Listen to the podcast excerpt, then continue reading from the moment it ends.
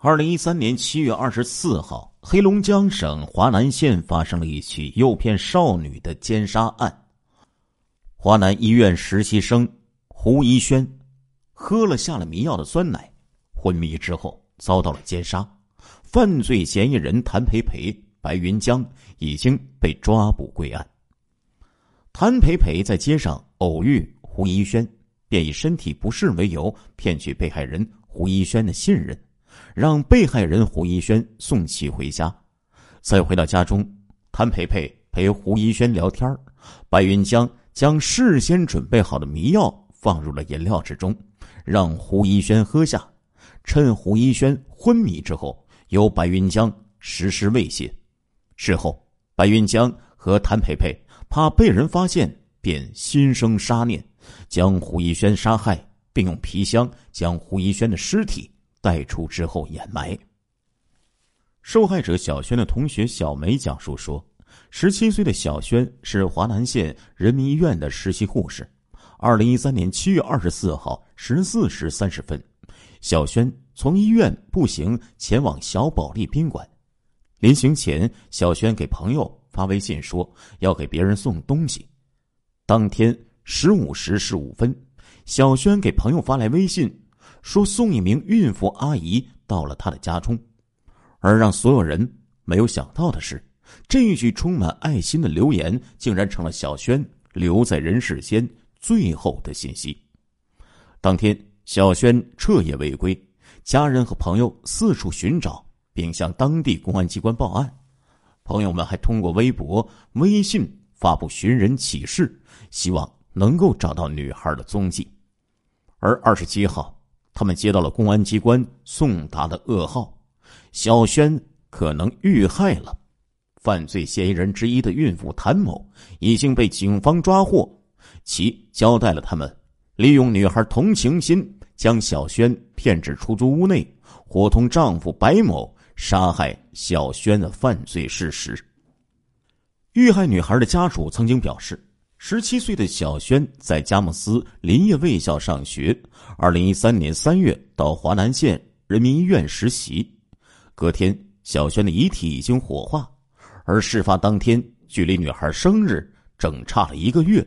其亲友表示，从警方调取的监控录像中可以看到，当天小轩步行到林业大院附近的时候，前方一名孕妇忽然倒地，小轩。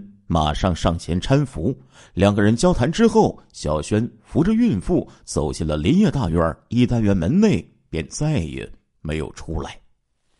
当天十八时许，这名孕妇和一名男子再次出现在监控画面之中，两个人吃力的拖着一个旅行皮箱，上了一辆红色的轿车之后离开。许多亲友和很多听说此事的当地居民赶到火葬场，送了小轩最后一程。警方告诉我们，他们二人交代，当时小轩被孕妇谭某骗到室内，谭某将安眠药偷偷的放入了一瓶酸奶之中，递到了小轩的手中。孩子被杀害之后，就藏在那个旅行皮箱中，装车之后运走了。他最想做一名白衣天使了，他还有那么多的梦想没有实现，就这样被人害死了。小轩。太可怜了。与白云江相识的物业人员表示，从未想过白三儿会杀人。当地群众却表明，孕妇偷情被抓要补偿丈夫。在该单元附近的一个粮油店的店主表示，他这里呢有小轩路过店门口的监控，在监控内呢可以看到，二十四号下午三点十四分，一名女子打着蓝色的雨伞走进了文林街。可以清晰的看到，小轩打扮靓丽，穿着短裤，身材较好，衣着跟网上流传的照片基本相同。林业大院的物业负责人说，警察来调监控的时候，自己也在场。监控显示，二十四号下午三点十五分，女孩扶着孕妇从小区的侧门进入，然后行至四单元门口，孕妇把手中。印有邮政字样的绿雨伞放在单元门口，随后就和少女上楼，之后就再也没有下来。当天晚上六点零八分，孕妇和一名男子从楼上下来，男子的手中还提着一个黑色的大旅行箱，看起来搬运着还挺费劲儿的。然后就和孕妇一起开了一辆红色的轿车离开了。在林业大院内询问两名犯罪嫌疑人生活情况时，小区居民基本都不了解，但是表示应是华南县的本地人。小区物业人员表示，涉嫌杀人男子外号叫做“白三儿”，当地农村人。物业人员表示说：“虽然和他接触不多，但是收费的时候还是能见到。要说白三儿犯罪，我看着可不像啊。平时呢，他文质彬彬的，说话滴水不漏的，看起来应该是个文化人啊。”大院内居民讨论最多的还是两名嫌疑人的动机。一位大娘就说了：“大家都说那个孕妇和其他男人偷情，被丈夫抓了个现行。虽然没有离婚，但是丈夫总拿这个事儿说事儿。那个孕妇就跟丈夫说，给他找一个处女补偿一下。”二十八号凌晨上午。警方在王家村的一处空房子里，将还在熟睡的白云江按在了床上。经过两个小时审讯，白对自己杀人事实供认不讳，但是一直不肯说尸体藏在什么地方。直到二十九号，白才交代了埋尸地点：华南县王家村附近的荒地。对于网上和当地民众所说的谭某。因出轨被丈夫发现，想找处女补偿的说法，知情者予以了否认。不是这么回事儿，那个女的怀孕了，过不了夫妻生活，就琢磨着给她男人找个女的。那女人呢，早就有这种想法了。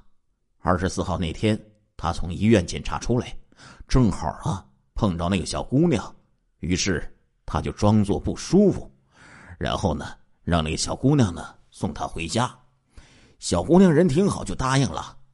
要强奸的时候，发现那小姑娘来例假了，女的就跟她老公说：“放了这小姑娘吧。”她老公说：“事儿都这样了，不能放，就拿枕头给小姑娘给闷死了，然后装箱子给拉走了。”知情者同时表示，很多人称小轩曾被强奸。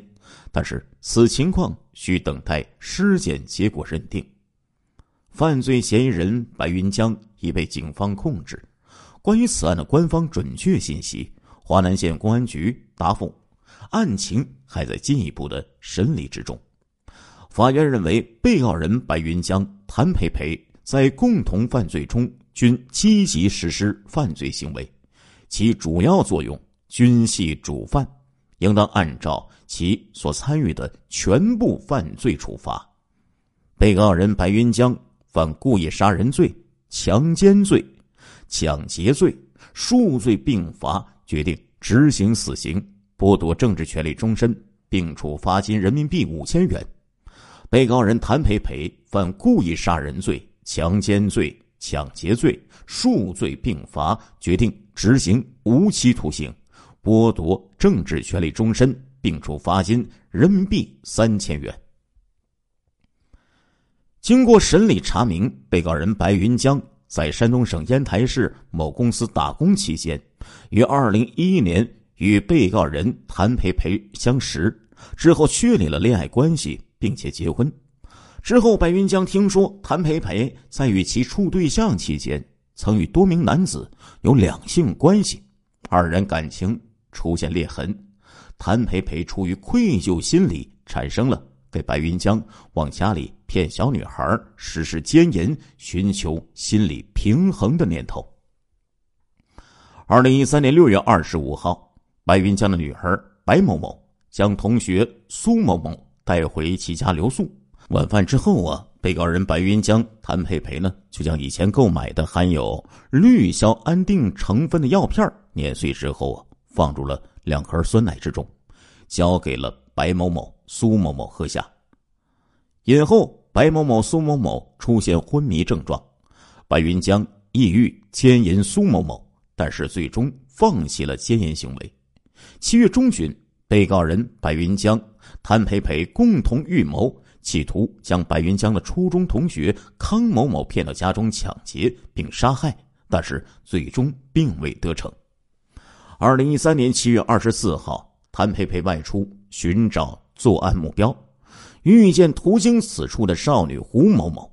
谭培培称肚子疼，需要帮助，将被害人胡某某骗至了家中。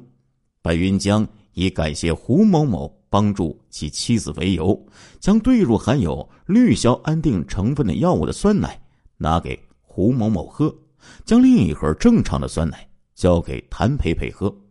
胡某某喝下酸奶之后出现昏迷症状，白云江便对胡某某实施奸淫。见到胡某某正值生理期，再加上其自身的原因，致使奸淫行为未能得逞。因惧怕罪行败露，白云江用枕头捂住胡某某的口鼻，谭培培用双手按住胡某某的双腿，致胡某某窒息死亡。接下来，二人将胡某某的尸体装入行李箱，埋于华南县郊外。二零一四年六月十二号，为夫烈焰杀人案在黑龙江省佳木斯市中级人民法院开庭。由于该案涉及强奸等个人隐私的内容，法院不予公开审理。白云江、谭培培当庭表示后悔，并对遇害家庭表示对不起。二零一四年。六月十六号，佳木斯市中级法院宣判，被告人白云江因犯故意杀人罪、强奸罪、抢劫罪，被判处死刑；被告人谭培培犯故意杀人罪、强奸罪、抢劫罪，被判处无期徒刑。白云江当庭表示要上诉。二审开庭，被告人白云江被判处死刑，谭培培被判处无期徒刑。亲爱的听众朋友们，这一集的《中国大案纪实》播送完了，感谢您的收听，我们下一集再见。